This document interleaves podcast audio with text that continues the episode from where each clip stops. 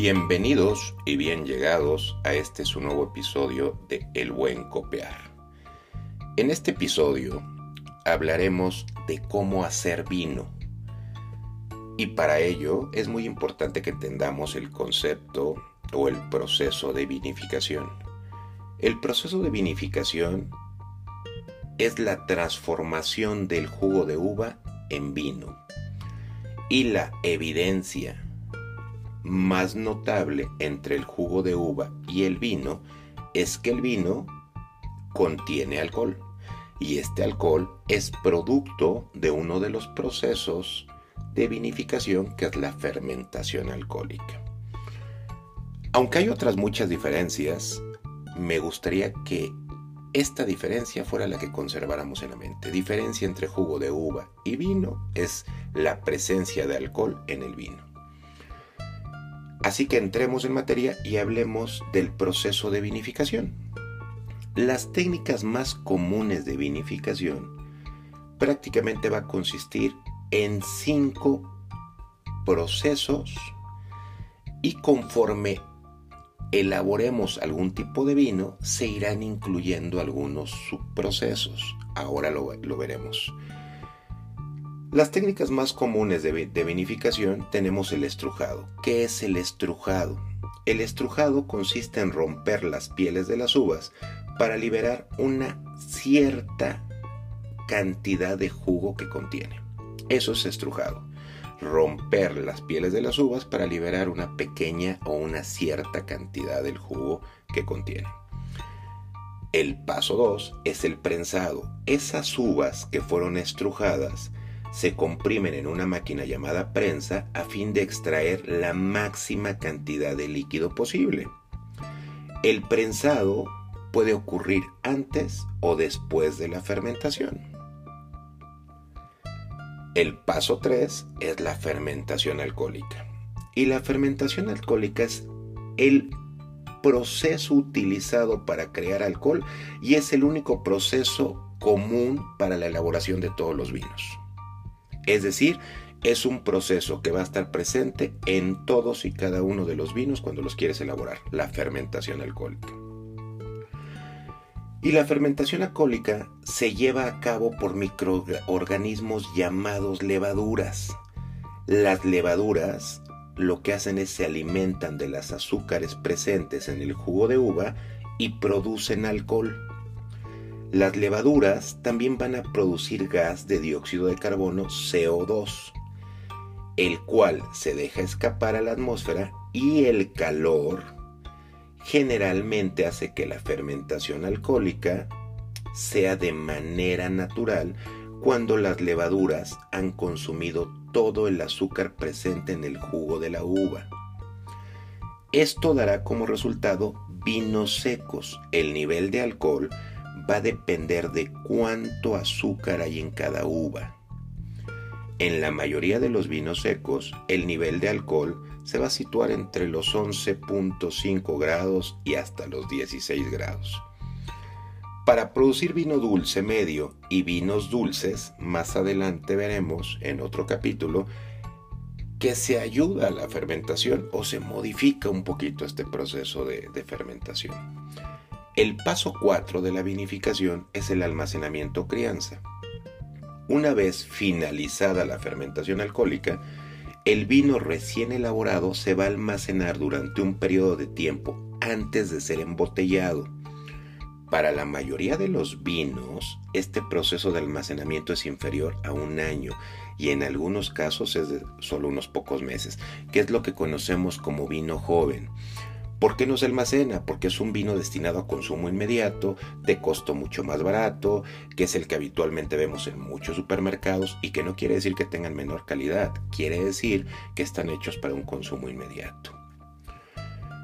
Durante este periodo corto de almacenamiento también tenemos que saber algo muy claro. Los sabores del vino cambian muy poco, si es que llegan a cambiar. ¿Por qué? Porque tal como estás extrayendo el vino, lo estás dejando solo unos pocos meses y lo estás embotellando. Ahora bien, hay algunos vinos que se almacenan durante un periodo mucho más prolongado o incluso años. Este proceso se conoce comúnmente como crianza o envejecimiento y tú lo vas a identificar como vinos reserva o vinos de crianza. Este proceso se usa para desarrollar los sabores y el cuerpo del vino. Esta crianza o envejecimiento normalmente tiene lugar en lo que hemos hablado en otros episodios, barricas de roble francés y roble americano, y no porque sean las únicas barricas, sino porque son las más comunes. Recordarás en un episodio anterior, hablábamos de que hay barricas de Rusia y barricas de España, sin embargo las más comunes hoy siguen siendo la barrica de roble francés y la barrica de roble americano. Cuando queremos envejecer un vino, este vino después de la fermentación alcohólica lo metemos a barrica y puede estar hasta 24 o 36 meses. Evidentemente estos son vinos de guarda, son vinos mucho más caros, son vinos más delicados, pero con aromas y sabores exquisitos. El paso 5 del proceso de vinificación es el envasado. Ya que decidiste si va a ser un vino de guarda o un vino joven, pues procedes al envasado. Las botellas de vidrio siguen siendo la forma de envase más común para el vino, aunque, y es importante mencionarlo, ya en países de la Unión Europea existen vinos en Tetra Pak o en botellas de plástico. ¿Por qué? Porque sus legislaciones han estado ya mucho más conscientes de la conservación y el cuidado del medio ambiente. Recuerda que incluso hasta para hacer un corcho, pues hay que romper un, hay que romper un árbol de, que se llama alcornoque. Y evidentemente esto ha despertado una conciencia donde ya podemos empezar a ver vinos en tetrapac, en botellas de plástico, incluso yo ya tuve en mis manos un vino en una botella, en una bolsa, térmica eh, a prueba de luz y era un vino muy bueno. Eh, y no, no dudemos que en México en algún momento ese sea nuestro proceso de envasado para los vinos. Evidentemente esos vinos de gran guarda seguirán seguramente en botella con el corcho que ha sido la tradición milenaria. Ahora bien, este es el proceso de vinificación, cinco simples pasos, y cuando tú elaboras un vino de diferente tipo, puedes adicionar algunos pasos, sabiendo que la fermentación se utiliza para todos. Hablemos ahora de la elaboración de vinos tintos secos. Los vinos tintos primero deberás saber que deben de elaborarse necesariamente con uvas tintas. Las pieles de las uvas tintas deben, incluir deben incluirse en la fermentación a fin de extraer el color y los taninos. Finalizada la fermentación, lo que va a ser el vino o lo que vamos a hacer con el vino es retirarle las pieles, lo que se conoce como descute. Y cualquier vino que hubiera permanecido en las pieles se extrae utilizando una prensa. El orden típico para la elaboración del vino tinto es el estrujado, la fermentación alcohólica, el descute, el prensado, el almacenamiento crianza y el envasado. Como podrás ver, en el vino tinto estamos adicionando un paso al proceso de vinificación que se llama descute, que no es otra cosa más que extraer las pieles de las uvas. ¿Para qué? Para extraer el color y los taninos. Ahora bien, ¿cómo se extrae en el vino tinto el color y los taninos? En la elaboración de vino tinto, el color creado por las levaduras durante la fermentación va a ayudar a extraer el color y los taninos.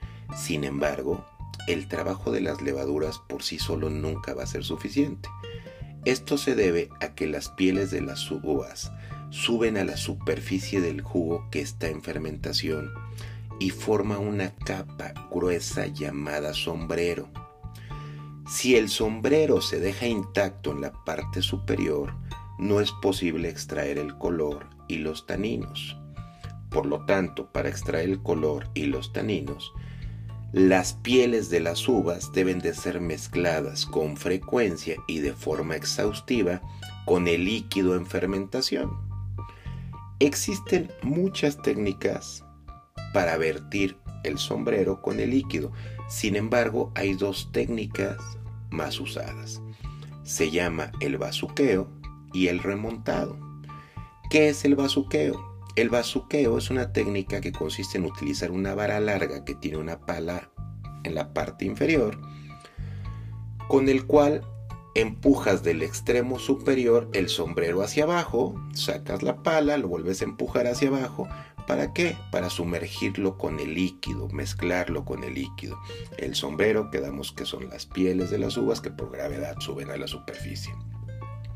Y la otra técnica que se llama remontado es una técnica más moderna y sofisticada que consiste en bombear el líquido que está en el fondo del recipiente fermentándose a través de una manguera y rociarlo arriba del sombrero.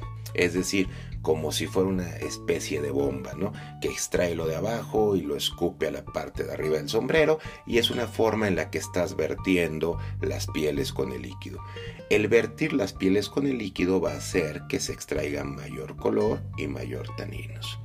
Como puedes ver, elaborar vino tinto es muy sencillo y se siguen los pasos de la vinificación adicionando el descute y dentro de, de, la extracción de color pues, se utilizan dos técnicas, bazuqueo y remontado. Ahora bien, ¿cómo se hace el vino rosado seco? Bueno, pues existen varias formas de elaborar un vino rosado. Dos de los métodos más comunes son la maceración corta y la mezcla. ¿Qué es la maceración corta? Bueno, en este método los vinos rosados se elaboran con uvas tintas. La fermentación alcohólica comienza exactamente de la misma forma que en la elaboración del vino tinto, pero en este caso el vino en fermentación se descuba, o sea, se retira las pieles después de unas pocas horas la fermentación continúa a temperatura de vinificación típica de los vinos blancos. Entonces, si te fijas, la piel se quita, se retira a las pocas horas, mientras en el vino tinto se dejan. Eso evidentemente hace que de rojo quede en rosa. Y el proceso de mezcla otra forma de elaborar un vino rosado es mezclar un vino tinto con un vino blanco. Este método no está muy permitido, pero se usa. En Europa no está permitido y te dicen que no es la forma de elaborar vinos, porque recordemos que en otras partes del mundo tenemos algo que se llama denominación de origen, que en algún capítulo eh, hablaremos, que no es otra cosa más que el proceso riguroso adecuado de hacer un vino. Sin embargo, en México y en otros países, se hace vino rosado mezclando vino blanco y vino tinto y eso se le llama proceso de mezcla para hacer un vino, un vino rosado. Son los dos, las dos formas de hacer un vino rosado, maceración corta y mezcla. Los procesos son los procesos de vinificación, estrujado, prensado, fermentación alcohólica, almacenamiento, crianza y envasado. Y aquí también se usa el descube, siendo muy claros que el descube se va a retirar las pieles unas horas empezando la fermentación, no se van a dejar las pieles. Como puedes ver, no es tan, tan difícil hacer un vino tinto y un vino rosado. Sin embargo, es un proceso de trabajo, de arte, de dedicación, como todo, de expertise, conocimiento y profesionalismo y aunque suena muy sencillo y en 13 minutos lo resumí, también te podría decir que, habla de una maestría hacer un vino.